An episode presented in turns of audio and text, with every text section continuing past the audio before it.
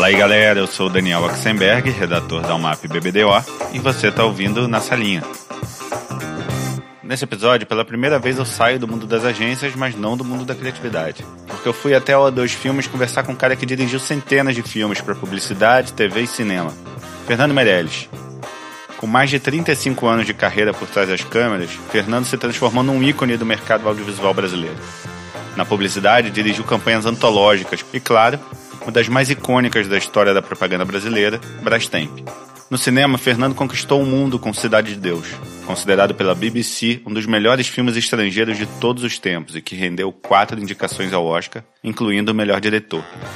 Fernando ainda foi indicado ao Globo de Ouro pelo seu filme seguinte, O Jardineiro Fiel. Desde então, Fernando Meirelles já dirigiu um monte de outros projetos de sucesso e se prepara para lançar seu próximo longa no fim do ano pela Netflix. Agora chega de me ouvir falando, né? Melhor ouvir direto da fonte. Vamos nessa.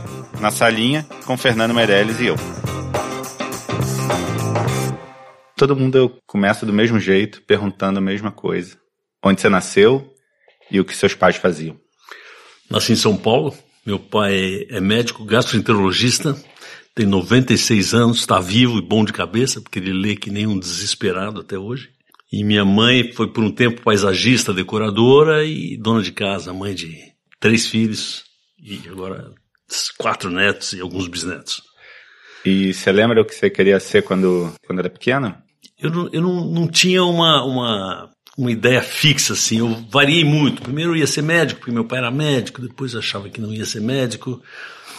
Mas quando eu decidi, época de cursinho tal, que eu resolvi o que eu queria ser, eu queria ser oceanógrafo. Nossa. Eu assistia aqueles filmes do Jacques Cousteau, né? Uhum. E, e, achava que aquilo era uma vida boa, viver dentro do barco e, e, e levei isso a sério, cara. Primeiro, eu, eu, tinha uma dúvida entre fazer arquitetura e oceanografia. E, falar a verdade, esse foi o meu conflito. Eu prestei exame para, fiz vestibular. Terminei uhum. o colégio, fiz vestibular para arquitetura, não entrei e falei, isso aí foi um sinal, porque meu negócio é oceanografia. Daí no Brasil não tinha uma escola de oceanografia, você tinha que fazer biologia, depois uma pós tal, e na França tinha. Então, assim que eu não entrei no vestibular, montei rapidamente o currículo tal, eu falava um pouquinho de francês, muito ruim. Mas eu falei, vou passar o primeiro semestre aprendendo francês e no segundo eu entro na faculdade de, de biologia e depois oceanografia. E fui para a França, morei seis meses em Paris, aprendi francês, fui à faculdade e aí eu lembro o dia em que eu, que eu cheguei lá, me inscrevi e tal, e, e, o dia que eu peguei o currículo do que seriam os meus primeiros dois anos, eu comecei a ler o nome das matérias, citologia e todas as matérias. Falei, gente, o que eu queria é ficar num barco mergulhando, fazer que nem. Eu não quero aprender tudo isso. Era biologia, assim, hardcore mesmo. Sei, sei. Aí eu peguei aquela lista, eu tinha que preencher o formulário, comecei a preencher, falei para a mulher, olha, espera um pouquinho, eu, eu vou preencher isso em casa, trago de novo, eu não vou fazer isso agora. E aí fui, fui para casa e nunca mais voltei. Pus a viola no saco, voltei para o Brasil, fiz vestibular e entrei em arquitetura. E para todo mundo eu pergunto como a publicidade entrou na sua vida. Você é o primeiro que eu entrevisto que não é de agência. Nunca trabalhou em agência. Então, como o cinema entrou na sua vida? É, na verdade, a publicidade eu, eu, eu, nunca foi uma escolha, foi sempre minha, na minha vida, na verdade, eu fui sempre meio que surfando no que aparecia e a publicidade foi uma dessas oportunidades assim. Eu fiz arquitetura, no quarto ano de arquitetura eu resolvi fazer minha tese de graduação, a gente faz um TGI uhum. para se formar, na verdade. Ao invés de fazer um projeto, uma monografia, como os colegas faziam, eu resolvi fazer um, um média-metragem. Então fiz um orçamento para fazer o meu filme eu ia vender meu carro, com o preço do meu carro eu ia fazer meu, meu média 16 milímetros. E nessa época foi lançado, nesse mesmo ano, foi lançado no Japão o primeiro equipamento de vídeo portátil, o Matic. E um amigo meu, que o pai tinha uma fábrica, que tinha acabado de comprar esse equipamento, falou: ah, meu irmão comprou isso para a fábrica, tal, não sei o que. Eu olhei o equipamento. É isso, ao invés de eu gastar meu dinheiro no filme, eu vou gastar meu dinheiro no equipamento faço minha tese em vídeo e não em filme, uhum. e depois fico com o equipamento para brincar. Porque eu gostava, eu, eu, fazia parte do cineclube da FAO. Hum. Gostava muito de cinema, enfim, eu fazia programação de cinema na faculdade por muito tempo. Eu era um dos caras que tocava, que ia buscar rolo, enfim, eu tinha essa, esse envolvimento com o cinema. Tinha muitos amigos na ECA, né, escola de cinema, ali que é vizinha, colada na FAO. Assisti algumas aulas na ECA, inclusive, de, de, de, de cinema, como bicão, né. Daí resolvi fazer essa, esse, essa tese comprei equipamento de vídeo, com mais três, quatro amigos, cada um casou um dinheiro, a gente comprou uma ilha de edição, fui para o Japão buscar isso, trouxe esse troço contrabandeado para o Brasil. Eu, eu, mesmo era contrabandista, fiz maior esquema via Paraguai, depois peguei um, peguei um ônibus de Assunção, foi uma coisa horrorosa assim.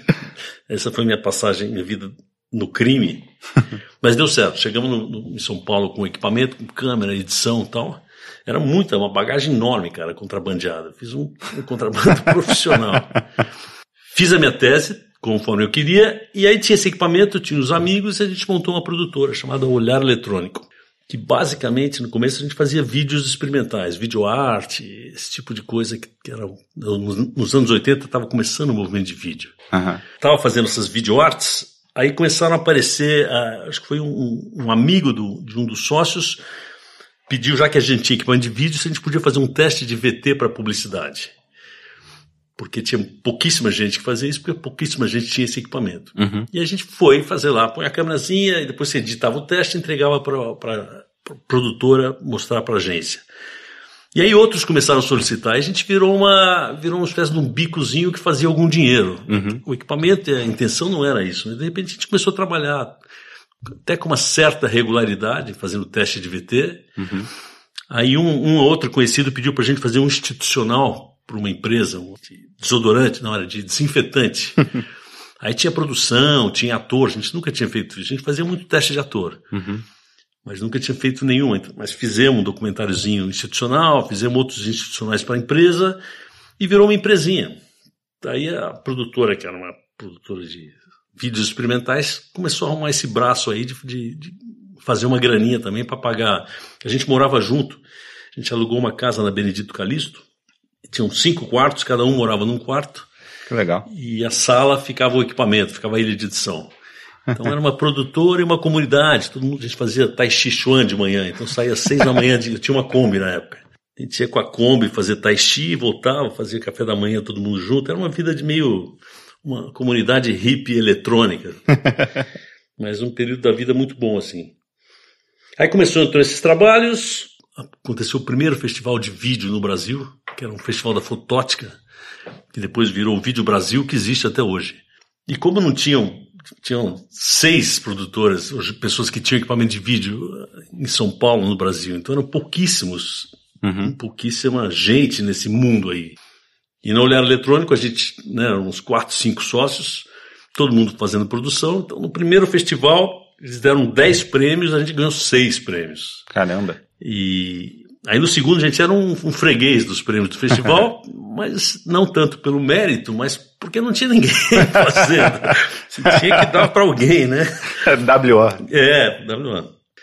E nesse período que apareceu o Goulart de Andrade, depois de um desses festivais que a gente ganhou um monte de prêmios, acho que foi no segundo ano, e nos convidou para fazer um programa de televisão. Nunca ninguém tinha pensado em fazer que televisão seria uma profissão, né, o, o cinema. A gente era arquiteto, a gente só estava meio que brincando com aquele negócio. Uhum. E o Goulart de Andrade tinha um esquema, TV Gazeta em São Paulo, tinha os horários, depois das 11 da noite, eh, eles vendiam horário. Tinha a programação uhum. deles, das 11 até meia-noite, uma, eles alugavam. Sei. Então o Goulart de Andrade, que era jornalista da Globo e tal, comprou um horário na segunda-feira na Globo, das 11 a, acho que era das 11 à meia-noite, né, sexta, sábado, domingo. E ele tinha o programa dele, aquele Vem Comigo, que, uh -huh, ele, que ele, fazia, que ele fazia no sábado.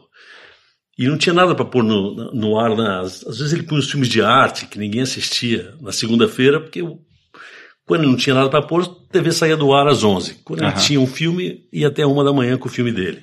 Mas enfim, ele viu aquela turma, bateu na nossa porta, abriu a porta e falou: Bom dia, eu sou Goulart de Andrade. Tem um horário na Gazeta na segunda-feira às 11. Vocês não querem fazer um programa ao vivo? Tem estúdio lá, tem equipe, tem tudo. Ele falou: Ah, legal, podemos fazer. Ele falou: Então, segunda que vem vocês estreiam. E foi assim, cara. A gente nunca tinha pisado no estúdio de TV, não tinha a mínima ideia. E a gente estreou um programa em uma semana, chamamos amigos lá, inventamos um jeito de fazer o programa e não tivemos uma manha de ir até a TV Gazeta para olhar o estúdio, como é que era. Gente o programa entrava às 11, a gente chegou lá, tipo, 9 e meia, 9, 9 e meia. Onde é que vai ser o programa? Aqui. E não tinha cenário, não tinha nada. A gente pegou umas tapadeiras, pegou o resto do cenário lá, mulheres em desfile, montamos uma espécie de, de cenáriozinho. Chamamos um amigo nosso que a gente achava ele mais bonitão, o Caio, para ser o apresentador. Criamos lá três, umas, umas pautinhas, chamamos outros amigos para entrevistar, o Marcelo Paiva, né, que, uhum, né, ele estava muito em alta na época, tinha acabado de, de lançar o primeiro livro dele.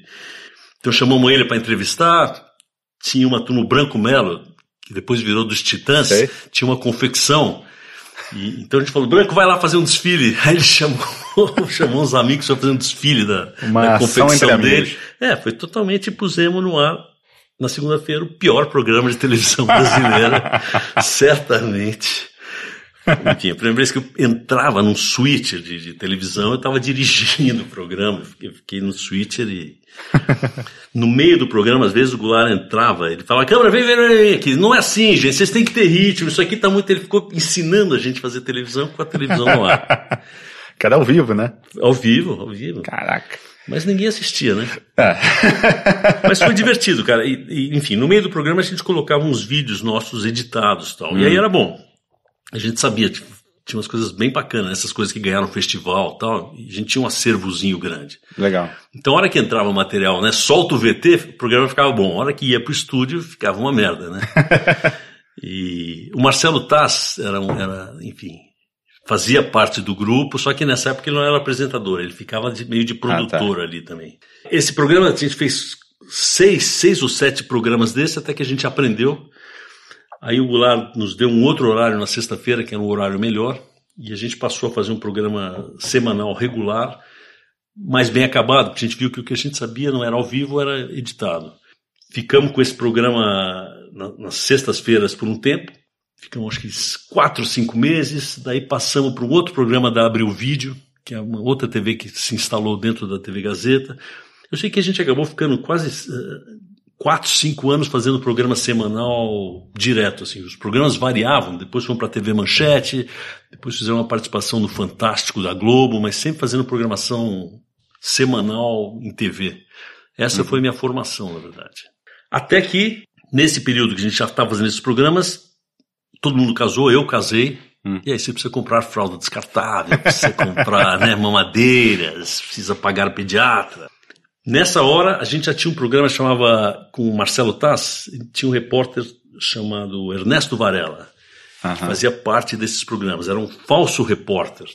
Era um formato completamente inédito na época. Hoje a gente vê alguns né, repórteres ah. de, de humor tal, mas não era tão escrachado como, como os de hoje e era uma coisa muito então teve uma certa repercussão esse, esse quadro do Marcelo em São Paulo, principalmente, que a nossa TV só pegava em São Paulo.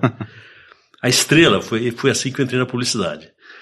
A Estrela fazia sempre 10, 12 filmes, a campanha para o Natal, de, vendendo os brinquedos para criança, e era o Celcinho Loduca que criava. Uhum.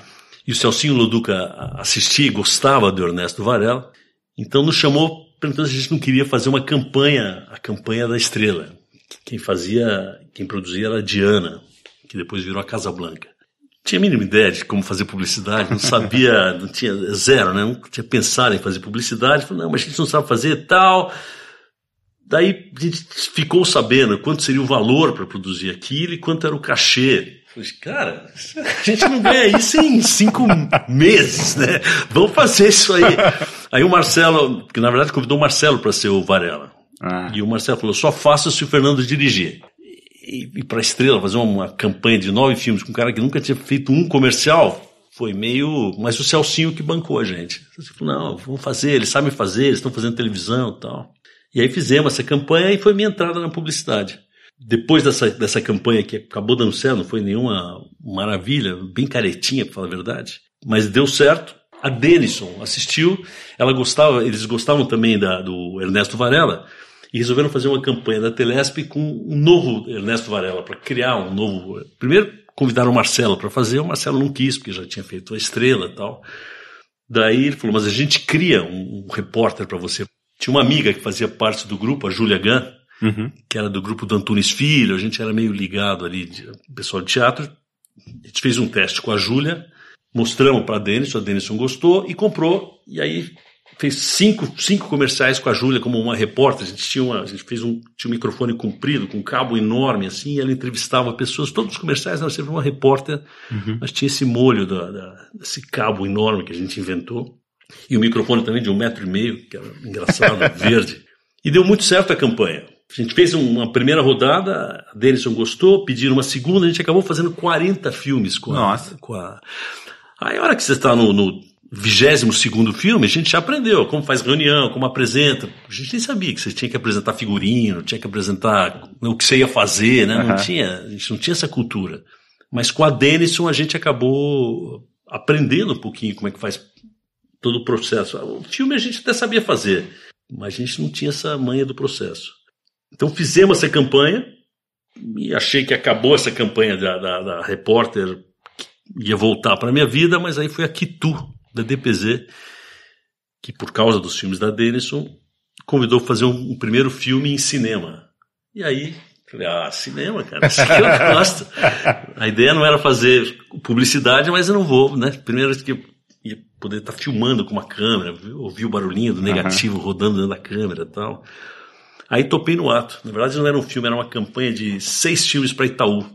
Nunca tinha feito nada e a Kitu, RTV da, da DPZ, bancou essa, o Paulo Guirotti era o diretor de, diretor de criação uhum. na época, também bancou legal. Nunca tinha feito filme. Nessa época tinha um cara que, que tipo, aquelas sincronicidades. Na mesma semana veio um uruguaio que tinha uma produtorazinha de vídeo, que queria fazer uns documentários, conhecia o trabalho da produtora e queria conversar para saber se a gente conseguia fazer algum. E nessa semana que tu ofereceu. E eu falei, o que você faz? Não, eu sou fotógrafo, faço publicidade de vez em quando. Fala, putz, eu tenho um filme para fazer, você não quer fazer comigo? Eu falei, não, faço, vamos fazer tal. E, e ele fez essa, essa campanha. E era o César Chalone. Caramba. Foi assim que eu conheci. Depois que ele. Sem nem tinha... ver o trabalho dele? Não, sem nem ver. É, chega gente, aí. É, chega aí. O cara era simpático, era legal. E depois que a gente rodou, que aí que fiquei sabendo que esse cara fazia os filmes de McDonald's, do Dodge, da TVC, era o fotógrafo de publicidade, era o cara mais quente. Mas ele nunca falou pra gente. Ele foi lá e se apresentou como um cara que faz um vídeo, que ele fazendo um documentário, sou uruguaio. Eu achei que era um hermano, assim, sabe? Isso que eu tô te falando. Na minha vida sempre as coisas foram meio acontecendo, eu fui surfando. Enfim, fiz essa campanha com, com o César, deu certo. DPZ mandou mais umas campanhas. Fiz, fiz com o César também. E aí eu entrei no, no esquema e foi assim que eu entrei. Eu fui entrado na publicidade. Um trabalho puxou o outro. É, e aí, enfim, o meu estímulo era poder uh, filmar, com, com a, aprender o ofício do cinema, aprender a montar, aprender finalizar som, fazer um troço um pouco mais bem acabado do que a gente fazia em vídeo. Você não fez curso nenhum de cinema. Seu curso, sua meu, escola foi a publicidade. curso foi bancado pelo, basicamente pela UMAP, pela Talent, pela DPZ e pela é, fiz esse curso. E meus professores foram esses, Mauro Pérez, uh, o Petit, Washington, pouco. Washington fiz pouca coisa, mas esses foram meus professores de cinema. Genial. Você, você sempre falou que a, a publicidade foi o seu grande laboratório para testar diferentes linguagens. Isso foi uma coisa consciente, assim? Você já sempre mirou o cinema e sabia que, a publicidade ia ser uma, uma etapa, um, uma etapa que você iria passar para ganhar cancha? para depois usar isso no cinema ou foi não eu, eu, sempre achei que uma hora uma hora eu iria mudar para cinema e eu pus na minha cabeça que até os 40 anos eu tinha que fazer um filme mas o fato é que eu, eu, eu gostava muito de fazer publicidade, cara. Eu gostava muito, eu gosto muito de filmar, de estar em set. Eu sou muito amigo dos eletricistas, dos maquinistas, de equipe. Eu, é um grande prazer aquela festa uhum. do estúdio, assim, diária de filmagem, de... Meus sets são sempre, sempre foram e continuam sendo muito bagunçado, todo mundo dá palpite, eu, enfim, eu que tem, tem diretor que gosta né, de silêncio, de, de, né, uma coisa meio religiosa, meio. Eu, eu, para mim, quanto mais zona. Às vezes você precisa dar um. Gente, pelo amor de Deus, vamos ouvir aqui. Mas eu pergunto pro maquiador o que, você achou do take, pergunto, eu fico o tempo inteiro, eu faço a equipe trabalhar mesmo, o cara não vai lá só fazer o trabalho dele, fica, e aí, funciona? Você acha que funcionou? Pergunto pro Serjão, qualquer um que dá palpite, se o palpite é bom eu uso, eu fico meio, muito ligado assim, e tem muito prazer, então esse período que eu fiz publicidade eu fiz com muito prazer, assim, porque eu estava aprendendo, estava inventando coisas, descobrindo maneiras de montar, maneiras de filmar, conhecendo lente. Em cada filme eu sempre, enfim, um jeito de me manter estimulado, eu sempre tento fazer uma coisa que eu nunca fiz. É muito raro eu me repetir, assim. Uhum. Se, eu tô, se eu me sinto muito seguro, eu, parece que eu estou desligado, eu, tô lá com 60%, sabe? Sim se eu estou inseguro, se eu estou na beira de um abismo e posso me ferrar, parece que eu fico muito mais ligado. É, adrenalina dá uma. É mais prazeroso e aí é quando vem as ideias. Então, cada filme eu, eu sempre tentava fazer. Trabalhar com uma pessoa que eu não, não, trabalhei, ou fazer de uma maneira que eu não fiz, ou, ou inventar. Cheguei a inventar umas maquininhas de movimentar a câmera com um motorzinho para subir, desenvolver umas, umas câmeras. Hoje existe isso eletrônico, né? Mas eu fiz umas gambiarras, assim, a gente tinha uma que chamava trapizonga, a gente tinha trapizonga lá, que era uma cadeira de roda com, uma, com dois motorzinhos que a câmera fazia uma espécie de motion control, meio operado à mão, meio operado... Mas enfim, eu sempre ficava tentando inventar moda, maneiras diferentes de filmar, lugares diferentes de pendurar a câmera. Sair do texto também, acho que é um, um padrão, assim.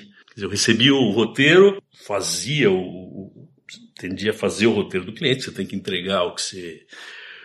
Mas depois sempre fazia 10, 15 versões. Na hora de apresentar o filme, bom, esse aqui é o filme, agora vamos à versão 2, a 3, a 4, a 5. E aí não é só uma, um detalhe de corte, era outro texto, outro final, outra piada.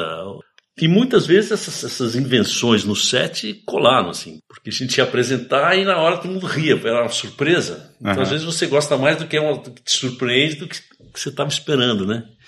E você criava na hora. É isso que eu estou te falando. Eu acho que, acho que tem diretor que são diretores uh, que são músicos clássicos, assim, que pega a partitura e executa, faz uma partitura bem escrita e executa aquela. Né, tem uma visão, esta é a imagem que eu quero, e vai lá e busca. E eu não sou um, um diretor de, de, música clássica, eu sou um diretor de jazz, eu acho. Uhum. Eu uso muito palpite, eu estou fazendo um negócio aqui, alguém lá, o eletricista falou um negócio, uma frase engraçada, eu peço para ator usar. Eu fico o tempo inteiro vendo o que vem e usando oportunidades. É, é bem jazz mesmo. Uhum. Então, se na hora o, lá, o ator, entre um take e outro, ele fala uma besteira, ele faz uma piada do, sobre o próprio filme, pô, vamos fazer com essa. Não, que absurdo. Não, vamos fazer, vamos usar exatamente essa merda que você falou. Por isso que eu falei que é muito prazeroso, uhum. muito ligado. Então, qualquer coisa eu tento trazer para dentro do filme. E... Eu lembro do, de uma história, eu acho que eu vi o Washington contando essa história de uma campanha de Calói, se eu não me engano. Ah, que não existia essa. É, exatamente. Fui fazer um outro filme e a gente acabou o filme cedo, tava uma praia, tava muito bonita, uma praia nublada. Tinha um cara lá que não era nem ator do. Ah, não, ele era ator, o Roger virou ator. Do elenco do outro filme. E tinha as bicicletas, daí eu saí filmando pus um carro acompanhando, enfim, comecei a filmar só porque estava muito bonita, aquela, aquela praia lisinha, tudo branco, uhum. PB e tal. E cheguei na produtora, eu mesmo montei o filme. Pus uma música lá que ficou linda também. E montei e apresentei. É um, é um filme que não. São só pessoas andando de bicicleta na praia, com imagens bonitas, música bonita. E, e acabou que o filme ficou muito lindo. Aí foi dessas coisas. Eu apresentei o filme, que era outra coisa completamente. Falei, ó, tem mais esse aqui, ó. Os caras assistiram, falaram, pô, que legal, vamos comprar. E compraram o filme. Tiveram outros desse tipo, assim. Pelo prazer que você falou, pelo prazer de filmar. Eu realmente, quando fiz publicidade, fazia com muito, muito gosto. É, no, nos anos todos que você ficou inteiramente dedicado, full time à publicidade, você fez um monte de filme legal, um monte de campanha antológica. E uma das campanhas que se destaca assim, na história da propaganda é a Brastemp. É. Que, que foi, que foi um pouco dessa coisa de, de inventar, de sair do roteiro. A campanha de Brastemp, quando o Ricardo Freire, ele que criou a primeira campanha, que eram quatro ou cinco filmes, não lembro. E era assim, era um filme de um, um cara falando ah, área de serviço tal, e um cara conversa com a mulher. O outro era a porta do elevador, eram cinco cenáriozinhos, Enfim, é aquele diálogo dele, do Ricardo mesmo. Uhum. E daí, na hora de trabalhar, a gente começou a pensar que isso tem que considerar e acabei que eu, para Talent, propus fazer aquele negócio de, de, de, ter uma cadeira, a gente faz o mesmo, o mesmo cenário para tudo e. Então a única coisa que amarra é o tema, né? A ideia de que. E a cadeira. Você, e a cadeira. Você se contentar com ser o segundo lugar, ser o que não é tão bom tal. Inventamos um cenário que é, é muito, muito feliz, que era sobre estampas, assim, é uma, uma parede estampada com a, a, poltrona cada vez com uma estampa, a roupa, camisa, blusa com estampa, calça com outra estampa. Então é sempre sobre estampas que não combinam, um descontrole de estampas, assim, era só isso. O vasinho é. e a cadeira. A gente acabou fazendo trinta e tantas, não tem mais, acho que tem umas 40 poltronas daquela aqui no O2. E se você andar aqui, você vai ver a sala aí, essas poltronas estão por aí ainda. Ah, é? Foram acho que 70 e poucos filmes de, de Brastemp. Ah, impressionante. Mas é isso que eu falei, é, também é, é uma campanha muito legal porque os textos da Talent, depois, por um tempo, foi o, o, o Ricardo fez as primeiras, depois o Mauro Pérez fez muitos, o, o Marcelo fez, fez bom, passaram muitos redatores e depois alguns diretores. O Tunico Melo também dirigiu bastante filme, acho que eu e ele que dirigimos mais filmes. E tinha essa, essa coisa divertida de você poder fazer o filme e depois, com, eram sempre atores muito legais, em geral amigos, e aí você inventa filmes. Então, o primeiro filme que acho que é o que eles sempre usam para falar da campanha, que é um pro cinema, que era o Vande e o Arthur ah, junto, que é um filme bom. de um minuto. Não existia o um filme de um minuto, era um filme de 30, que eu, aqueles dois são, eles são amigos, né, a vida inteira. Então, você deixa improvisando, você vai dando linha, e aí os caras inventaram um filme mais longo, que a Talent viu, gostou, comprou, né? Dá para ver você usando essa técnica a sua carreira inteira, até no cinema, né? De deixar improvisar, deixar o ator ah. falar do jeito dele, não ficar preso ao texto assim, preto é. no branco, dar um molho dele, é. dar a cara dele pro texto, inventar coisas, deixar o ator livre. É, é, é o que eu tô te falando da, da, coisa do jazz, assim. Se o cara, se esse é o timbre do cara, acho que a sensibilidade é você saber o que que, né, como é que é o cara. Não adianta eu pedir pro cara fazer uma coisa que não é ele. E mesmo a equipe, tem, tem que tirar, você fica muito ligado e tenta ver qual que é o, o que, que o cara tem Agora, isso funciona para alguns clientes, que na verdade tive muito pouco cliente na vida. Meus clientes eram basicamente Talent, acho que talvez tenha sido o maior cliente, DPZ, Almap e a DM9, fiz muito filme para o Nizam. Acho que... A Finasca também, não fez? A Finasca fiz poucos e não deu, não deu muito certo. É? E era justamente isso que eu ia falar. Alguns clientes gostam muito de. O Mauro Pérez, por exemplo, é o jazz. Eu vou lá, eu invento o um negócio e ele inventava uma pior, o Eugênio também. então é uma soma. Me sentia parte da criação e eles parte da direção. Um troço que funciona. Agora na Nasca, por exemplo, e eu admiro demais o Fábio, assim, eu acho que um dos, ainda um dos mais brilhantes criadores do Brasil. Mas ele não é um cara para trabalhar comigo porque ele sabe exatamente o que ele quer. Então, toda uhum. vez que eu trabalhei, não era legal. Entendi. Porque eu propunha, eu vinha lá, propunha umas coisas, mostrava, e ele falou, não, não, eu quero o meu. Ele sempre queria o jeito dele, o tom dele, a locução exatamente como ele imaginou. O Marcelo Serpa era um pouco assim, difícil também. Ele quer o jeito dele. Tinha um filme na cabeça. Como ele imaginou, é. E se você saía não sei se não tinha abertura e era bom, quer dizer, o que, os filmes dele, do, do Fábio, são incríveis, do Marcelo não. também. Não. Mas não era, não é muito meu. Com o Fábio eu tive, eu tive até uma, uma espécie de um conflito. Uma vez eu fiz um filme para ele de, de, acho que era de escola, de bola quadrada. Hum. Que foi um filme desastre. Foi o dia que eu pensei em abandonar a publicidade. Foi o dia que eu falei, nunca mais. Não por causa dele, que deu tudo errado. Eu estava num estádio com mil figurantes em Campinas, um frio horroroso. A gente tinha seis horas para filmar um filme que era complicado. Na hora que bateu as luzes lá pelas oito da noite, nove da noite, caiu a luz do estádio. Porque a gente pôs muita carga para iluminar hum. o estádio com a nossa luz. E daí a gente trocou o negócio lá do estádio, ligamos de novo, caiu a luz do bairro inteiro de Campinas, assim, uma área de Campinas. Aí precisava, Caramba! É, precisava vir gerador de São Paulo. Enfim, chegou uma hora que já estava esperando, estava todo mundo reclamando, querendo ir embora. E o filme tinha prazo super curto. Tava vindo gerador ainda, eu ia ter duas horas para filmar um filme que ia ser apertado em oito. Sabe quando tudo errado? Sim. Eu lembro que essa hora eu saí um pouquinho, afastei do set lá enquanto esperava o gerador chegar de São Paulo, sentei numa caixa e falei, hoje é o meu último dia. Nunca mais faço essa merda. Vou abandonar, tá? E depois na, na, na monta filmei, não ficou sensacional. Na montagem o, o, Fábio foi muito duro, assim, porque ele queria daquele jeito. Fábio, mas tá bom assim, não, mas tem que ser assim. Enfim, eu sei que, que cheguei a bater o telefone. Um dia ele me ligou às três da manhã, eu estava dormindo, ele estava na pós-produção, o cara trabalha. É. Estou aqui, estou vendo que a bola que, que se está fazendo não está muito boa. Eu falei, Fábio, mas são três da manhã. Não, mas estou aqui. Eu, puf, desliguei. Enfim, entregamos o filme. Ficou, funcionou, foi, filme ficou bom afinal de contas. E daí eles mandaram uma outra campanha. E aí eu falei, ó, oh, gente, Fábio, você não é, eu não sou seu cara, cara. Você precisa de um cara que faça exatamente, eu não sou esse cara. Seu trabalho é bom, mas eu sou o diretor errado para você. Não quero fazer seus filmes mais, nunca me procure mais. e ele ficou muito ofendido. O que é só uma questão de, de, de maneira de trabalhar. Eu Sim, admiro o é um, cara. É um, uma mas, relação, né? E ele parou de trabalhar até com a 2, depois voltou, mas parou de trabalhar com a 2, ele ficou meio mordido, assim. Entendi. Acontece. É, é, um outro estilo, eu entendo. Se você tem uma coisa na cabeça e o, e o diretor te dá outra, porra, não foi isso que eu pedi. Só que tem, tem, pessoas que surfam nessa e tem pessoas que não surfam. Eu aprendi e, e juntei os clientes que gostavam de trabalhar desse jeito. Uhum.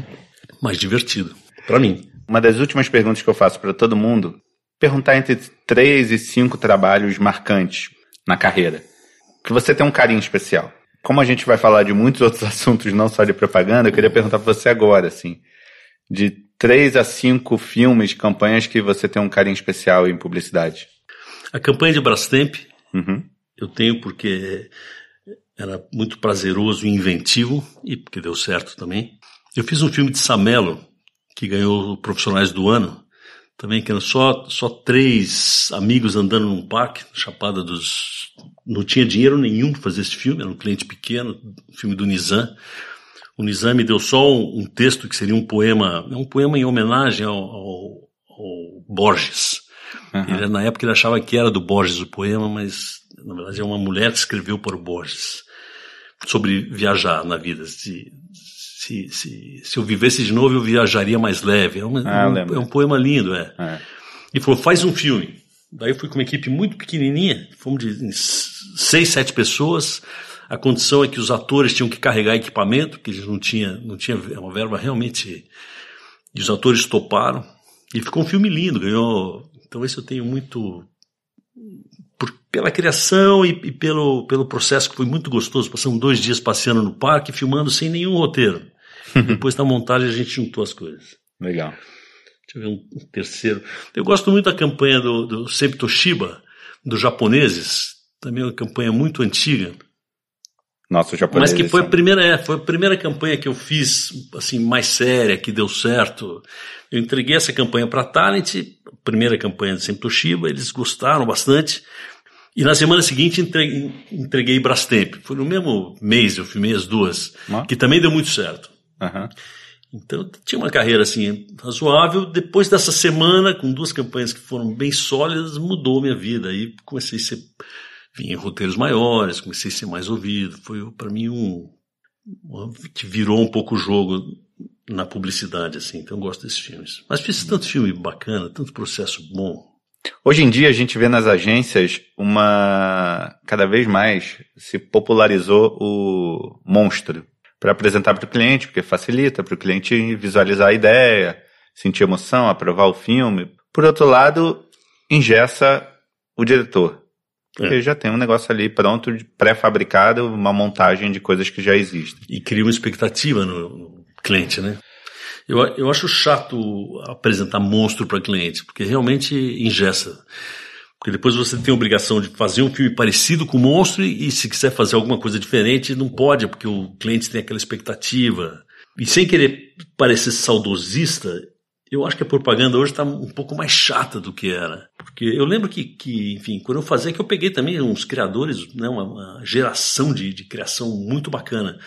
Mas as pessoas na festa, você comentava, você, você, viu aquele filme, você viu aquele comercial, era um. Também que hoje tem muita mídia, né? É difícil Mas eu lembro que publicidade era assunto de festa, assim, não é. festa de publicitário. Meu pai, meu tio, as pessoas contavam comercial como se fosse uma piada, em vez de contar um comercial. Você viu aquele da, sei lá, era. Ah, tinha mais humor, né, na propaganda. Tinha, tinha humor e, é, e era mais. Agora tá muito estetizado, né? Esses filmes, esses filmes com, com editorial, né? Que tem aquele texto, um texto bonito, com imagens bonitas ah, e. Famoso manifesto.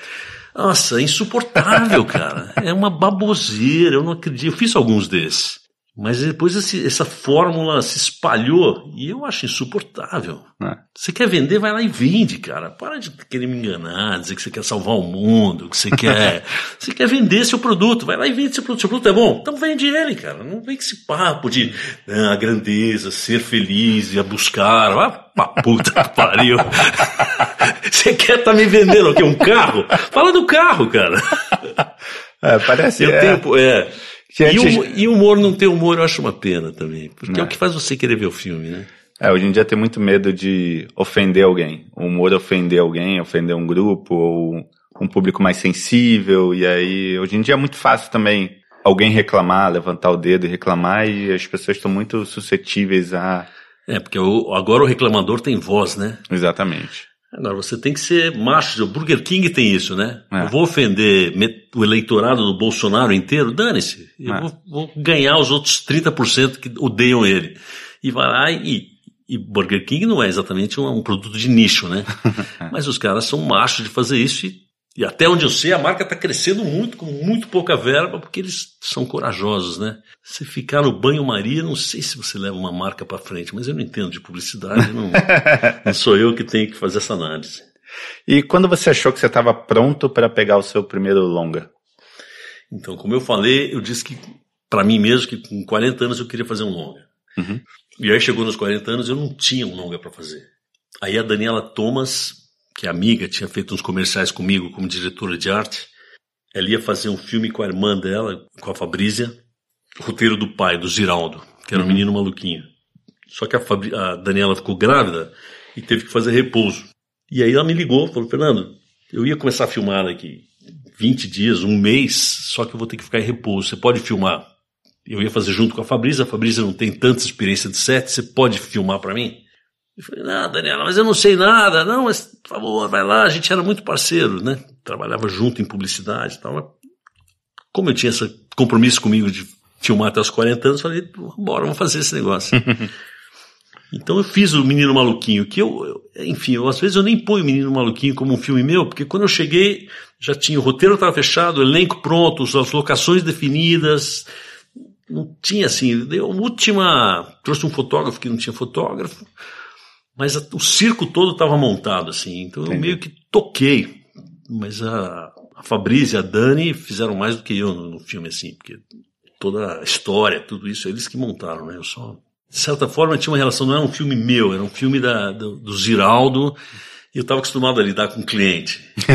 então, nesse filme, eu tratei o Ziraldo como cliente. Era assim: o que, que você quer? Isso você gosta de apresentar esse cenário, isso aqui? A gente consultava, ele era meio cliente mesmo. Entendi. Bom, aí passou o Menino Maluquinho 2. É, não, daí, depois do Menino Maluquinho, ah, enfim, fiquei feliz que finalmente eu tinha feito, eu tinha feito um filme. E aí comecei a procurar um projeto para fazer, fazer um longa maior, tal, usando o que eu tinha aprendido nesses 10 anos de, de publicidade, assim, eu sabia, eu acho que eu tinha um certo domínio da gramática de cinema, assim, não tinha medo de, de ator, de, de e a minha sócia, a Andrea, me, me mostrou esse, esse, livro, Cidade de Deus, falou para eu ler que, que, enfim, que era uma história interessante, que, que valia a pena. Eu falei, não, André, eu não vou fazer um filme sobre favela tal. Não conheço isso, não gosto de filme com tiro, filme de ação tal. Eu falei, não, lê o livro. E eu fui lendo o livro, cara, e sendo agarrado pelo livro. Na página 60, 70, do, do, meu livro, lá, o primeiro que eu li, já te, começo, comecei a riscar, escrever umas coisinhas, esse personagem. Né? Hora que eu terminei o livro, eu queria fazer o filme. Uhum. Então, de novo, enfim, a vida é sempre assim. Eu fui pego pelo. Não, é um, não foi um projeto. O livro realmente me, me pegou. Tem a lenda que foi o Heitor Dália que te deu o livro. O Heitor deu para Andréa. Ah, o, Heitor, tá. o Heitor trouxe o, o, projeto que ele queria fazer para Andréa e falou para falou, eu não, esse filme é muito grande, eu não tenho experiência, mas vê se vê se vocês querem fazer aqui e tal. E a André me passou. Eu nem conhecia o, o Heitor na época, mas foi, ele passou para ela e ela ela passou para mim. E quando você leu o livro, você imediatamente sabia que era esse era o projeto que você ia. Ah, eu, é, eu fiquei. Aí passei, mandei o livro pro Braulio, que nunca tinha escrito um roteiro, tinha conhecido o Braulio há pouco tempo, Mantovani, roteirista. Uhum. E ele também, ele leu e falou, Fernando, isso não dá para fazer um, um, filme. Porque o livro tem 300 personagens, assim, são muitas histórias. O livro, cada capítulo é uma história, com personagens diferentes, com situações diferentes, são episódios, assim. Uhum. Ele falou, isso aqui não dá para fazer, cara, porque são, são é um livro de contos, na verdade. Eu falei, putz, mas esse mundo, esse universo, vamos tentar, tal. E aí resolvemos encarar e tentar fazer um roteiro. Aí trabalhamos no roteiro por um bom tempo um ano e pouquinho, para achar uma estrutura. E aí o filme saiu. Só que enquanto a gente estava escrevendo o roteiro, eu achei que eu deveria dirigir um filme do começo ao fim, para aprender um processo mesmo. Eu não sabia fazer som de filme, por exemplo, hum. enfim. Aí com o Nando Olival aqui na produtora, a gente foi assistir uma peça de teatro, domésticas, e aí resolvi adap resolvemos adaptar para cinema, porque era uma história muito boa mas principalmente porque eu precisava de uma experiência pra, de, de, de cinema de cabo a rabo, assim, sabe? Da produção até Sei. entrega para fazer o Cidade de Deus que eu já estava escrevendo. Ah, tá. Foi assim que saiu Domésticas. A gente, inclusive, Domésticas, a gente rodou, montou e nem eu nem ele gostamos do filme. Então a gente abandonou o filme. Ficou na ilha de edição, ah, é? É, ficou um ano parado. E aí fui tocar o Cidade de Deus e tal. E uma hora a Andréa voltou e falou: gente, temos que entregar o filme. Pegamos um dinheiro público aqui, tá pouquinho na verdade. Mas pegamos um dinheiro, a gente tem que entregar um filme e tal. A gente voltou para ilha de edição e olhamos o filme um ano depois, mexemos e, e fechamos. Mas aí eu já estava ensaiando Cidade de Deus. Quando a gente fechou o Doméstico, a gente já estava ensaiando Cidade de Deus. O Cidade de Deus foi um marco no cinema nacional. E você, eu vi uma entrevista sua já também sobre o Cidade de Deus, que foi um projeto, quase um projeto de grupo, assim, uma, você juntou todo mundo com quem você gostava de trabalhar em propaganda, juntou é, direção, assistentes, equipe, todo mundo que você criou uma relação nesses anos na publicidade fez esse, esse projeto ser um projeto de grupo, né? É, de grupo estreante, cara. Fora o César, que já tinha feito dois longas, eu acho, dois ou três longas, mas que também é um cara muito mais experiência em publicidade, a equipe inteira era meio estreante, assim, assistentes, isso que você falou mesmo. Ah, não, a, a figurinista já tinha feito, mas o, o cenógrafo, o Tulera, estreia, o Daniel, montador, músico, todo mundo estreante, em longa. E fez um sucesso absurdo no, no, Brasil, no mundo, enfim, é considerado um dos melhores filmes aí do, de todos os tempos do cinema nacional. Queria saber o que, que hoje em dia, com uma distância confortável para analisar isso, o que, que você acha que aconteceu ali? O que, que tinha ali para estourar? Eu acho que a gente, a gente revelou um mundo que estava tava na, muito na cara e, e, e, tinha que, que aparecer. Né? O Brasil, a gente, até a Cidade de Deus, a gente realmente desconhecia a favela, a comunidade, ninguém entrava lá dentro, né? A gente só ouvia, falava sobre favela, jornalista que vê foto, essa chacina de quatro garotas num bar, não sei o que, era isso que a gente sabia de favela não tinha crônica da favela, não tinha. E esse filme colocou a câmera lá dentro. Então, esse assunto viria mais cedo ou mais tarde. Acho que eu tive a sorte de ser o primeiro lá que, que foi lá e fez um filme um pouco maior sobre esse assunto. Claro que já tiveram outros, mas um filme um pouco mais ambicioso. Então isso é uma coisa, um assunto, ah, um filme certo na hora certa. E depois eu acho que o filme tem uma, uma qualidade em, toda, em todas as áreas, que é o que acabou fazendo ele funcionar. Ele é muito bem escrito, o, elenco está ótimo, muito bem preparado, fotografia é linda, montagem é ótima, música é ótima. É um, é um filme muito bem acabado, né? Uhum. E porque a equipe inteira muito inexperiente em longa, mas muito experiente em publicidade, né? Essa coisa de você. Uhum. Quando eu falei que a minha escola foi mesmo o Mauro Pérez, ou esses caras foram meus professores, e, e foram mesmo, cara, porque você entrega aqueles 30 segundos, o cara olha esse corte que está com segundo e quatro uhum. frames, eu acho que ele precisa ter um e dois frames. Você vai realmente num. Em cinema você não tem essa. olhar segundo a segundo o produto. Então a gente fica com um treino realmente muito. E uma muito, agilidade muito também, né?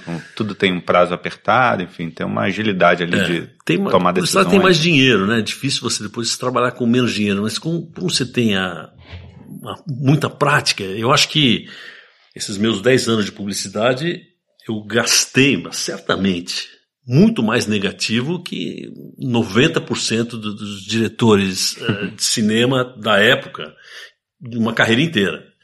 Certamente eu, eu gastei mais negativo que, lá, que o Cacá Diegues, que, porque a gente rodava semanalmente né, 15, 16 latas por semana. Você aprende alguma coisa, né? Tem uma, uma lenda do. Você falou da, da câmera, enfim, de tudo ser muito bem feito e de ser. e de ter o molho brasileiro, assim, a ser o ritmo, né? Tem uma lenda da, da, de Cannes, do Festival de Cannes, que o Spielberg pergunta pra você como é que você fez a, a cena da galinha. Isso é, isso é lenda ou é fato? Não, isso, isso, isso é fato, mas não, não, é, não é em Cannes. Depois que o filme foi, foi para Cannes e super bem recebido, né? Ele deu uma explodida assim. Eu recebi muitos convites para fazer muitos filmes. E um deles foi, foi o Collateral. Lembra desse filme? Collateral. Que o Spielberg era o produtor. Então ele me marcou um encontro comigo em Los Angeles para falar do projeto, para tentar me, me colocar dentro do projeto. E a primeira coisa realmente que ele falou, oh, gostei muito do seu filme, por isso que eu estou te chamando e tal. Mas só me diz antes de a gente começar, como é que você fez aquela galinha, qual era o equipamento e tal. Daí eu falei, bom, você pega uma câmera bem levinha, 16 minutos, assim, põe com a fita crepe numa vassoura, tem que ser uma vassoura que se ela possa apoiar. E aí você corre com a vassoura, com a câmera espantando, fala, show galinha, show galinha. E, e aí é assim que você faz. Ele falou, não acredito, preciso chamar minha equipe técnica aqui, se eu fosse fazer esse plano eu ia gastar uns milhões de dólares e tal. Foi divertido. Enfim, ele acabou me, acabei não fazendo, eu entrei, eu topei fazer o collateral e depois recebi os prazos, eu ia ter que ficar fora de casa, tipo, 10, 12 meses. Eu achei que ia poder trabalhar no Brasil e voltar. Daí eu acabei não fazendo o filme porque eu queria ficar no Brasil. Depois de Cidade de Deus, seu projeto seguinte foi o Jardineiro Fiel. Que também, eu- na minha vida foi acidente, cara. É tão doido, né? O Jardineiro Fiel aconteceu mais por acaso ainda. Depois do, do Cidade de Deus, eu com o Braulio Mantovani escrevemos um roteiro chamado Intolerância, que era uma história bem ambiciosa, rodada em cinco continentes, que mostrava como todo mundo está conectado. Então, como um, um publicitário da. Tinha um publicitário. Um publicitário em Nova York influenciava a vida de um corredor no Quênia, com um, um terrorista na- na- nos Emirados Árabes. Era um muito bom roteiro. Agora o Braulio quer, quer tirar do, do arquivo de novo. Então eu comecei a viajar com o Braulio, a gente foi para foi a África, fomos para as Filipinas, então, em todas as locações fomos para os Emirados Árabes para conhecer e, e afinar o roteiro. E quando a gente chegou em Londres, tinha um amigo que eu tinha conhecido, um, um produtor inglês que me ajudou no Cidade de Deus.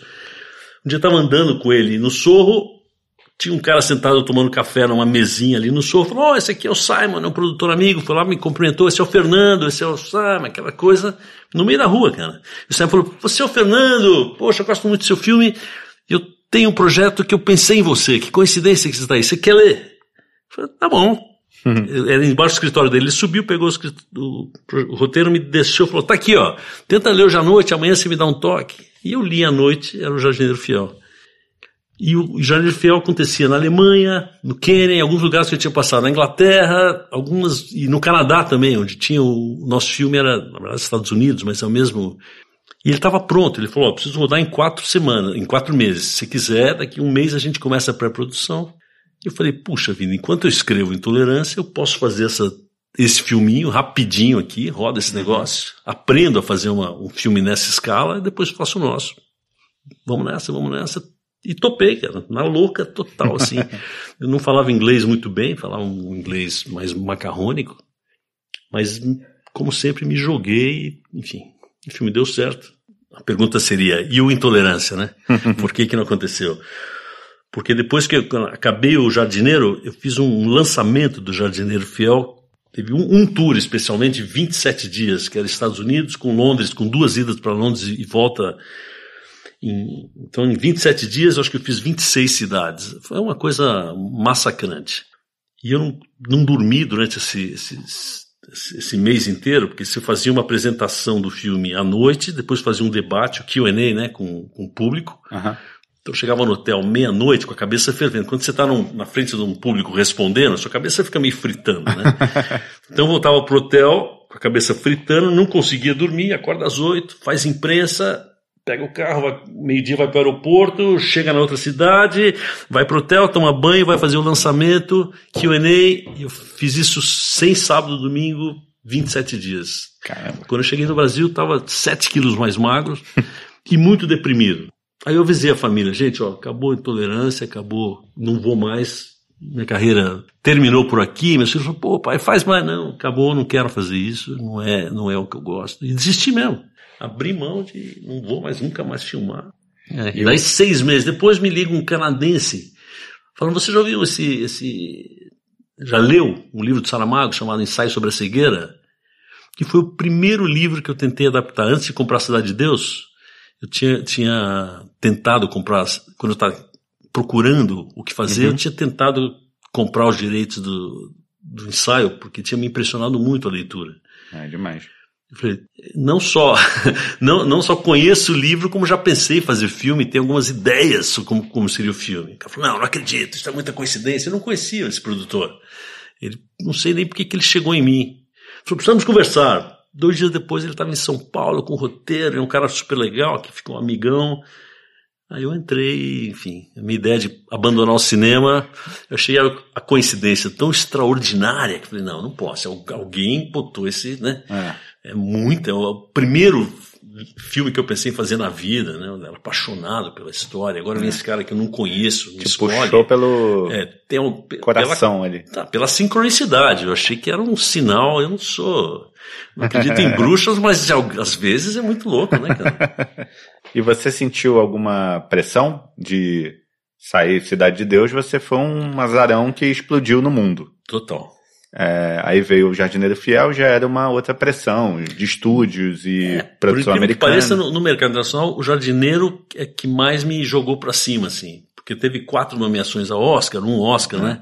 E era o primeiro filme inglês. Globo de Ouro também, né? É. Então, os projetos que vieram para mim depois do, do, Cidade, tem muito projeto de, de tráfico, de não sei o quê. E depois de Jardineiro começou a vir James Bond, aí vieram os projetos, porque os caras falaram, não, esse cara sabe fazer filme inglês, sabe trabalhar com atores, atores do mercado e uhum. tal. Aí, então o Jardineiro que realmente meio mudou o, o tipo de, de, de, oferta e de coisa que caía na minha mão, assim. E por que que não rolou o James Bond? Fiquei curioso porque eles desistiram de fazer o filme que, enfim, cheguei a fazer umas reuniões e tal, eles iam fazer um, um prequel do James Bond. A história, como o James Bond virou James Bond. Uhum. É uma história, enfim, era um, era um moleque tal, que a, namora com uma menina, não sei se eu posso dar um spoiler se algum dia eles fizerem, mas ele namora com uma menina que era, que era do, da, da organização que era contra, que era rival uhum. dele, enfim, que, que o serviço secreto inglês estava procurando.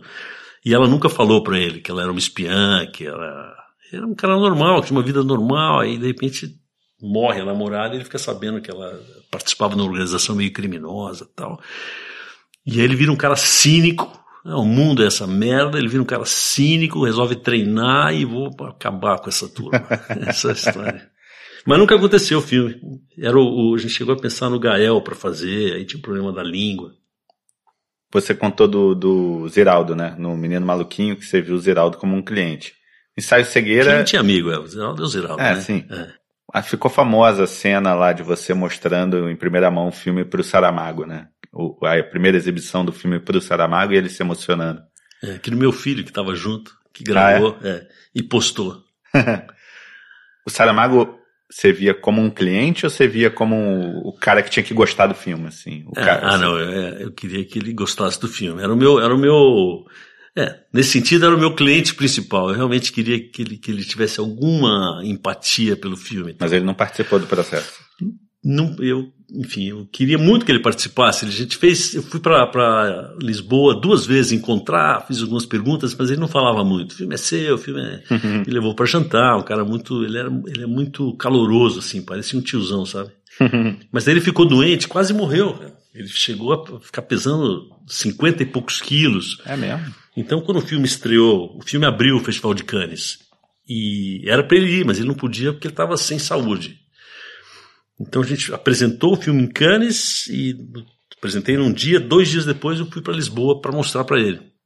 E foi ótimo aquele negócio, porque o filme abriu em Cannes e tomou muita porrada. No primeiro dia, o dia da festa, né? Você termina a sessão lá de, de abertura do festival e aí tem sempre a festa. A gente foi para a festa e no fim da festa já chegaram os primeiros uh, aqueles trades, né? Com uhum. E tinha no Variety saiu uma matéria falando muito mal do filme e terminava dizendo esse é um filme que nunca deveria ter sido feito. Imagina, você na festa do seu estreia do seu filme, que abriu Cannes, e lê uma merda dessa, né? Não. E então eu não estava num estado de espírito muito bom. Você e, lê crítica? Pois é, então já emenda uma outra história que é da mesma coisa. Fico, li esse troço e falei, caraca, ferrou, né? O filme vai dar tudo errado, deu tudo. Fui embora pro hotel, não dormi, evidentemente. De manhã eu tinha uma reunião às nove da manhã com o Brad Pitt, que ele tinha um filme chamado Z, que ele queria que eu dirigisse. Então marcou uma reunião, fui lá no hotel dele, era ali perto do meu, ele não podia sair do quarto, porque né, tem aquele esquema, então você, você vai no quarto do cara para fazer reunião. E aí, contar como foi seu filme? Eu falei, ah, foi péssimo, tô mal, porque deu tudo errado tal. E ele me falou uma coisa que mudou minha vida. Fernando, vou te falar um negócio. Quando eu comecei esse ator, eu Assim que eu comecei, fui jogado lá para cima. Depois de dois anos, tudo que eu fazia, começaram a meter o pau em mim. Aí eu resolvi que eu nunca mais ia ler crítica, mas eu, eu fui guardando. Eu pedia para minha mulher, tá, vai guardando e, e fui pôr no armário, mas nunca li nada. E depois, 20 anos depois, fui limpar o armário e resolvi ler o que escreveram sobre minha carreira. Ele falou, se eu tivesse lido, eu teria abandonado a minha carreira. Porque foram muito cruéis comigo, assim. Então minha recomendação é assim, esquece essa merda, não lê esses caras e toca a sua vida, cara. Faz o que você acha e... Aquilo me deu um alívio, eu falei, você mesmo, cara. E eu parei de ler. Então, eu, enfim, por um tempo eu não lia nada que saía. Eu via fotinho minha no jornal, eu, eu pulava, não lia nem a legenda, cara. Conselho dele. E atualmente não leio crítica mesmo. Legal. Leio crítica de outros filmes, leio, mas não leio. Porque e isso ele falou também, que é uma coisa muito séria. Ele falou assim: se você lê uma crítica que te derruba, você vai ficar mal, você vai ficar remoendo aquilo, gastando sua energia respondendo para aquele jornalista né, o dia inteiro. Não, mas assim, eu vou escrever isso para ele. Vou... E ao contrário, se te elogia muito, você vai acreditar que você é bom. E você não é bom, você é só você. Então você começa a achar que o que você não é. Então nunca vai. A crítica nunca vai te ajudar, nem se for boa, nem se for ruim. Não leia. Tem uma, tem uma frase do Woody Allen, eu acho, que é que ele não vai em premiação nenhuma, né? Que ele fala isso. Se eu, se eu aceitar o prêmio quando eles gostam do filme, eu tenho que aceitar as críticas quando eles não gostarem. Então eu prefiro não aceitar nenhum dos dois. Eu não é, vou mas, nenhum dos mas tem essa coisa mesmo. O elogio, o elogio é tão nocivo quanto a crítica, cara. Te derruba de um, de um jeito errado, né? de um jeito diferente. É. E nisso os publicitários são pródigos, né? Os publicitários adoram dar prêmio para eles mesmos, né? Pra, ou para nós mesmos, porque eu ganhei muitos também, né? Na, na vida. É. Mas tem uma coisa de autoindulgência que você tem que ser muito centrado, cara, senão você acaba. E, e, tem uns publicitários que são bons, que eu admiro, mas os, os caras acreditam que são realmente deuses, que são. Porque criou aquele filme para aquela máquina de lavar roupa que é incrível tal.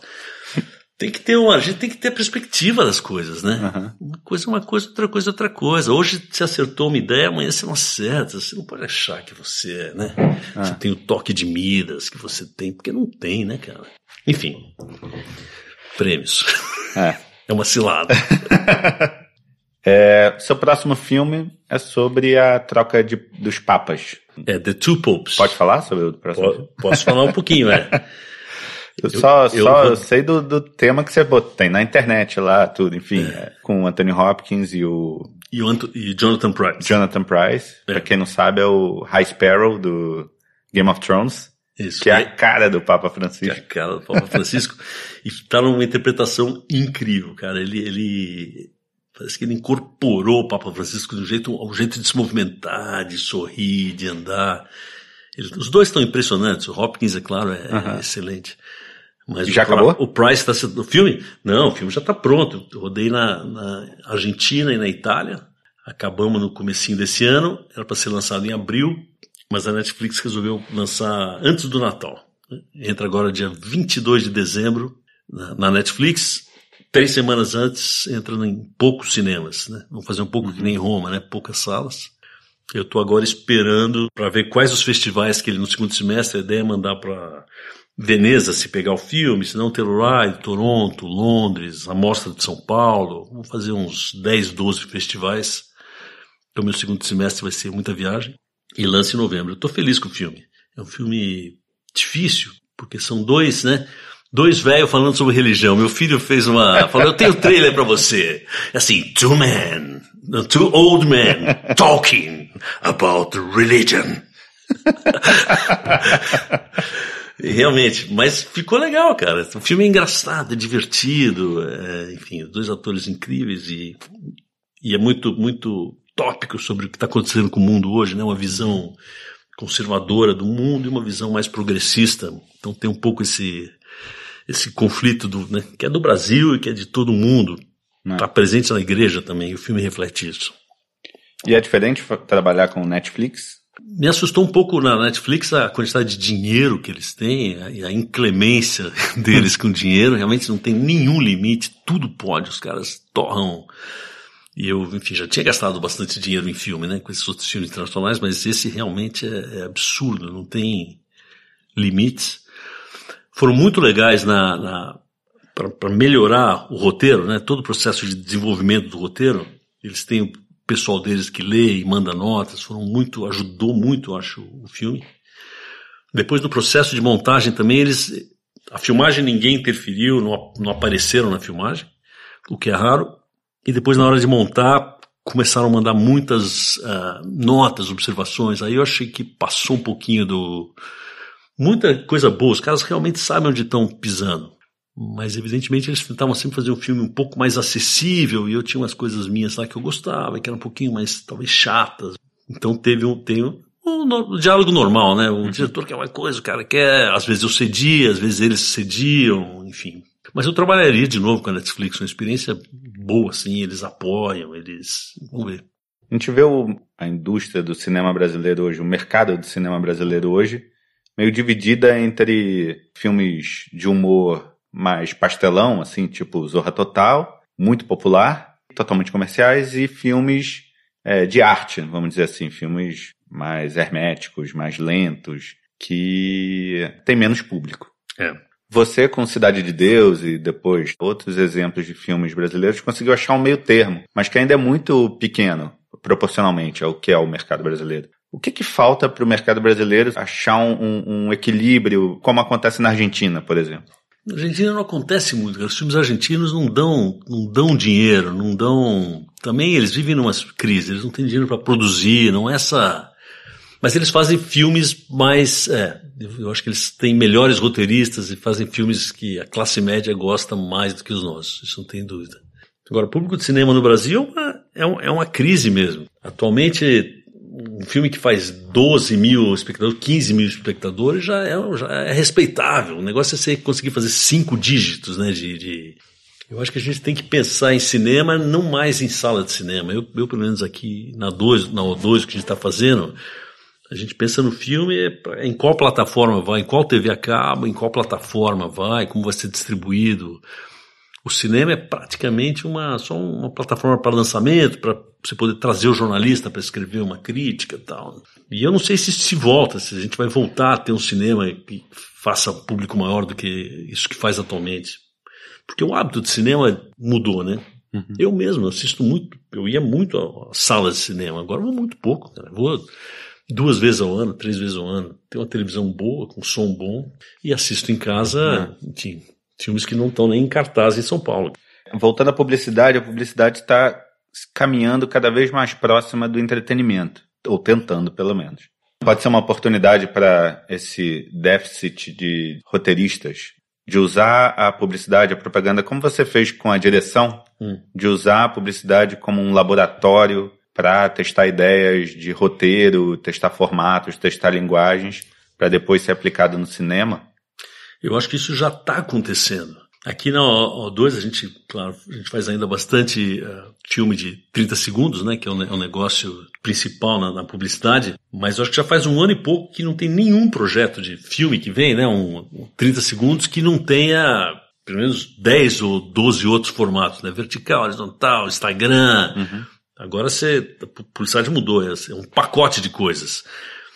E por causa disso já apareceram, já tem muito roteirista, tem muito roteirista novo e bom no mercado brasileiro agora. Só que está todo mundo muito ocupado. É incrível como a gente fala do Brasil em crise, mas esse mercado audiovisual, né, no qual eu estou inserido, não existe crise, cara. Se o moleque sai da faculdade, sabe fotografar mais ou menos, ou monta bem, ou está empregado no ato. A gente não acha montador, a gente não acha roteirista, é muito difícil, cara. Você escreve mais ou menos, você está empregado no ato. É a hora certa para aquela pessoa que está, né, o redator que está achando que eu quero sair.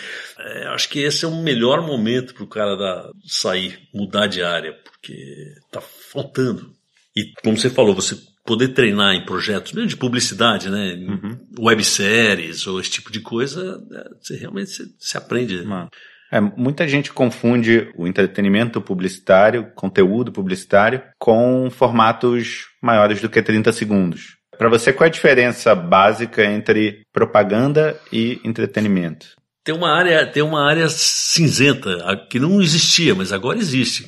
Existem alguns projetos de, de que são filmes patrocinados por, por clientes, por marcas que assinam que são excelentes curta-metragens, que são excelentes séries que você assiste por não para comprar um negócio, assiste porque ela é, ela é entretenimento, ela tem um interesse cultural, ela eu acho que não existe mais preto e branco, né? Uhum. Há 10 anos atrás, quando eu fazia publicidade, uma coisa era publicidade, outra coisa era curta-metragem. Hoje, como tudo na vida, são áreas cinzas, né? Nada mais é preto e branco. É, entre, entre 1 e o 0 tem 500 tons ali, né? É, inclusive agências e produtoras, né? Parece que a tendência é mesclar de alguma maneira, como negócio mesmo, né? Eu, vejo cada vez mais produtoras com departamento de criação, seja de roteirista ou de publicidade mesmo, e agências também buscando formar departamentos de produção para formatos mais simples, para é, um conteúdo mais rápido. Parece que também isso também é uma área cinzenta, né? Essa Está acontecendo esse movimento. Ao dois a gente abriu um departamento, chama, a gente chama de outras telas. Uhum. Tudo que não era 30 segundos para TV, então formatos para museu, para projeção em, na parede, para telefone e tal, tem um departamentozinho que a gente consegue produzir de um jeito mais barato. E esse troço foi dando certo, fizemos alguns produtos legais. Agora já tem alguns clientes que nos contrataram direto não para fazer o trabalho de comunicação da, de marca tal, mas que tem algumas necessidades específicas, assim, de falar com a população daquele lugar tal, e é exatamente isso que você falou. Então a gente mesmo desenvolve pequenas campanhazinhas de cinco, seis filmes para um problema tópico do cliente, que é um, um valor de produção que eu acho que nem, nem interessaria para a agência. Uhum. E para o cliente é legal, porque ao invés deles pagarem filme por filme, já temos alguns clientes assim, eles contratam uma equipezinha e a equipe fica aqui. Então o cara tem uma equipe disponível. Então me faz um filminho aqui, olha, preciso mostrar isso aqui, faz um tune. E aí você sai filminhos, filminhos baratos e, e para apagar um incêndio específico que ele tem. Então o cliente tem, umas, tem uma produtorazinha, mini produtorazinha dentro da produtora. Para a gente é muito legal e para o cliente também é muito legal. E não afeta a agência, porque são coisinhas muito pequenas que uma agência não faria. Pequenos filminhos, né? Precisa mostrar como é que é o novo sistema de cartão do banco para os gerentes. Aí você vai lá e faz o um filminho pro cara. Você falou sobre o momento oportuno para quem quiser sair de agência. O, mercado da audiovisual tem essa demanda de profissionais bons e. Muito. Diretor, diretor de arte, montador e roteirista é o que mais falta. E que dica você daria para alguém que quer sair de, de agência ou de uma.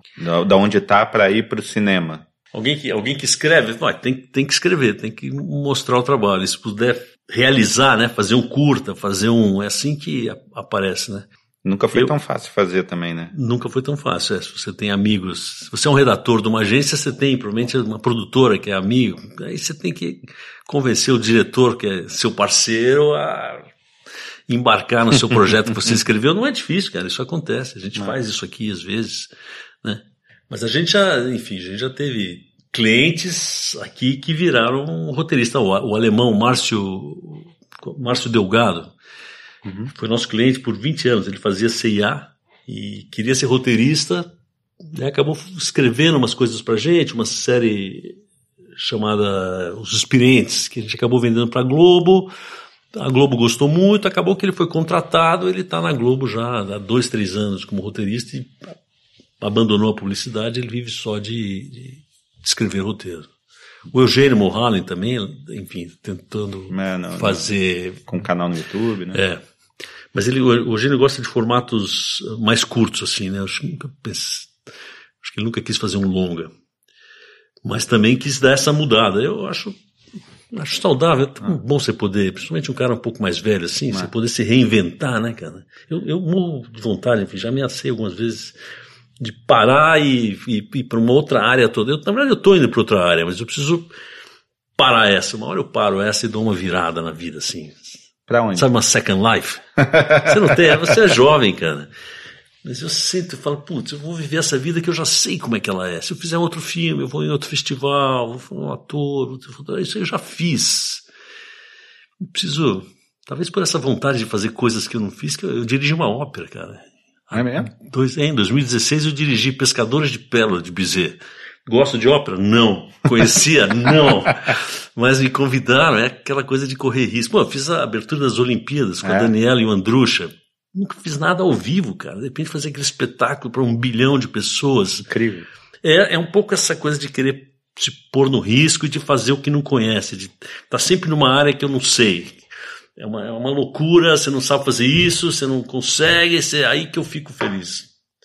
E nesse sentido que às vezes eu quero mudar de vida, eu tô, tô começando, tô começando a fazer uma, montar uma, uma, uma agrofloresta assim, que tá, por enquanto tá pequeno, mas acho que uns 3, 4 anos eu posso de repente pular fora do cinema e vou, vou virar um, um, agricultor de agrofloresta, assim, que eu estou muito apaixonado por esse assunto. Eu me vejo, assim, com tá, dos 70 em diante, trabalhando em agricultura orgânica, de, em agrofloresta e tal. É Estou fazendo agora o meu trabalho, no momento, além de lançar o Papa, estou fazendo um documentário sobre solo sobre é um documentário científico. Nunca fiz isso na vida, a primeira vez fazendo um documentário, a primeira vez que é um documentário científico sobre nematóides, uh, bactérias, microrganismos. Enfim, então eu estou me preparando para essa minha second life. Todos esses seus anos em TV, publicidade, é, cinema, você trabalhou com um monte de gente, trabalhou e conviveu com um monte de gente brilhante aí. É, queria que você contasse mais ou menos conselhos, aprendizados que você pegou dessas pessoas e tenta aplicar no seu, no seu dia a dia, no seu trabalho hoje em dia? Nem sempre, nem sempre é a mesma fórmula para todo mundo. Mas o que eu recomendaria, porque funcionou para mim, é meter a cara, cara. É não, não ter medo de não, não, ter medo de quebrar a cara, de fazer um troço que pode dar tudo errado. Se você não andar na, na, na beira do abismo, não, né? Então vai fazer uma campanha para o cliente, propõe uma merda, mas não, não tem que terminar, ele não vai gostar. Você, você, tem que ir lá e fazer, se ele não gostar, não gostou, né? Eu acho que minha vida inteira eu me coloquei no, no, na beira do abismo, assim, caí muitas vezes, cara, fiz muita coisa ruim na vida. Mas, enfim, umas coisas boas que eu fiz foi porque eu né, resolvi entrar no mundo né, sei lá, entrar na favela onde apontaram uma arma para minha cabeça no primeiro dia e eu resolvi fazer aquele projeto assim mesmo, porque se você não correr risco, cara, se você ficar na, na zona do conforto, você vai ficar confortável e, e, morrer com 80 anos confortavelmente numa poltrona. Por isso que eu tô nessa, é, eu já tô com 63 e já tô planejando qual vai ser minha virada nos próximos anos aqui para começar. Eu quero começar um troço novo, cara. Não quero isso aqui eu já conheço, cara. Quero, quero ver. Se é que vai ter futuro, eu sou muito pessimista em relação ao futuro. Isso é outra coisa que, que atualmente é o que, que, que me move, o que me, me mobiliza e me apavora e, e, e, que dá sentido na minha vida. Tentar ver se o que, que se pode fazer para a gente evitar o. Atualmente eu falo em extinção da humanidade. Não sou só eu, né? Já tem muitos uhum. livros saindo sobre extinção. Tem esse movimento Extinction Rebellion que estão ocupando Londres, estão no mundo inteiro já estão espalhando. Nossa raça está realmente com risco de extinção rápida, cara. E a gente está brincando, como se não existisse aquecimento global, como se não estivesse esgotando o planeta. Então minha cabeça, enfim, é, atualmente é, está ocupada por essa ideia do fim. Assim, eu vejo a gente num trem acelerando em direção ao abismo e precisa brecar e a turma fala vamos acelerar, vamos acelerar, vamos acelerar. Eu sou muito pessimista. Então essa é minha second life, o documentário sobre solo, que é agricultura orgânica, a agricultura do jeito que a gente faz é o que mais, é o que mais aquece o planeta. Né? 30% do, do, responsabilidade do aquecimento é, é, pela nossa forma de agricultura. Então, estudar o solo, fazer agrofloresta, plantar árvore, é a única jeito de se trazer carbono. Tudo que eu faço atualmente está ligado a, a, a clima. Uhum. Os projetos que eu estou vendo para o ano que vem, e, e é tudo, tudo, enfim, não tem outro assunto. Nada, nada me interessa se não tiver a ver com, com tentar evitar o desastre que eu acho que não vai ser evitado. Não vou entrar nesse assunto agora, né? Vamos deixar. Vamos ficar aqui na publicidade. Vamos ficar, cara, mas enfim, só vocês terminar aqui o meu estado de espírito a, nesses dias, enfim, fico dando risada, fazendo. Mas meu estado de espírito é muito, muito desesperador, assim. Onde achar, onde achar motivação para continuar fazendo cinema, fazendo, vivendo? Então, a minha, a minha é, é, lidar com esses temas. Lidar com o tema. Esse filme do Papo, por exemplo, ele fala com um dos grandes problemas que deve acontecer, que é essa desigualdade. O mundo está, aquele mundo distópico que a gente vê em ficção, a gente já está vivendo ele, né? Dizer, uhum. Cada vez mais fala-se em muros, barreiras. Esse filme do Papa tem um pouquinho essa, essa referência aos muros, a, um mundo desenvolvido com pessoas muito sofisticadas, alta tecnologia e tal, e um outro mundo completamente abandonado com gente vivendo como se vivia antes da Idade Média, antes da. E, os, e não adianta mais, quer dizer, um, um cara do Mali ele nunca vai chegar, ele é outro ser, é outra espécie, cara. Você pega um americano de 8 anos e um moleque do Mali de 8 anos, não adianta, não, não, tem competição possível, não tem, são duas espécies com dois futuros, com duas, não é mais uma, uma humanidade. Uhum. Esse é o recado do Papa Francisco o tempo inteiro, né? Gente, isso aqui é um planeta só, gente é irmão, mas não, quando fala que tudo vai dar errado, claro que vai ter enchentes, tudo isso aí que já está já tá acontecendo, mas o grande problema são, são as imigrações. Você tem 60 milhões de, de imigrantes do clima e já, né, os países começando a fechar a fronteira, Itália, enfim, uhum. um monte de. Até o Brasil já está um pouco nessa onda. Mas em 10, 15 anos você vai ter 200, 300 milhões de refugiados do clima. Isso desorganiza toda a economia do mundo, desorganiza, eu acho que é por aí que vai dar confusão, cara. Enfim, era para ser sobre publicidade, a gente está aqui nessa depressão, cara, mas eu vivo um pouco nesse estado de depressão, atualmente, assim. Eu não fico deprimido porque eu não tenho uma personalidade deprimida. Uhum. Obrigado. Baixo astral, né? Shalom. é, fim de papo. Para mim foi uma honra conversar com um cara como Fernando Meirelles e um prazer ver como ele mantém a simplicidade apesar de todo o sucesso e todo o glamour que cerca a vida profissional dele. Aquele obrigado de sempre a Punch Áudio. Um dia eu ainda vou achar um outro jeito de agradecer vocês. E já sabe, né? Curtiu? Recomenda, comenta, compartilha. É isso, galera. Valeu. Até o próximo.